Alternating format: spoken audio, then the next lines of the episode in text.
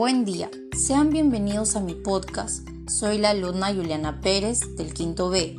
El día de hoy redactaré sobre la contaminación del aire y brindaré propuestas de solución y sus consecuencias. Mi podcast será titulado La huella ambiental de la contaminación atmosférica. La contaminación del aire se da por muchos factores, entre ellos el uso de aerosoles, la basura en las calles, etc. Hay muchas formas que se pueden hacer para cambiar todo esto, ya que nada está perdido. Consecuencias. Una de las consecuencias es la emisión de sustancias tóxicas. Esta puede causar trastornos tales como ardor en los ojos y en la nariz, irritación, picazón de garganta y problemas respiratorios. Algunas de las sustancias químicas que se hallan en el aire contaminado pueden producir cáncer, malformaciones congénitas, daños cerebrales y trastornos del sistema nervioso, así como lesiones pulmonares y de las vías respiratorias.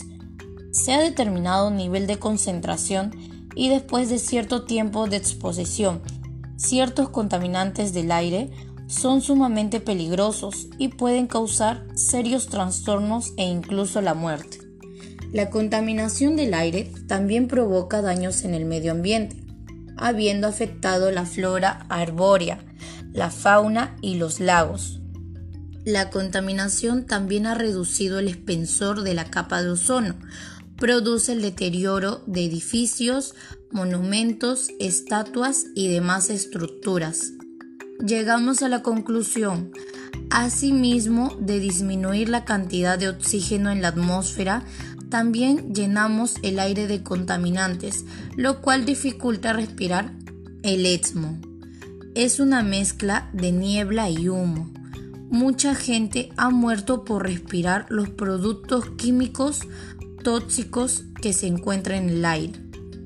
A continuación proponemos algunas ideas utilizar bicicleta o caminar en vez de transportes públicos, comprar productos locales, hacer uso de las 3 R, reciclar, reutilizar y reducir, disminuir el consumo de plástico, elegir energías renovables.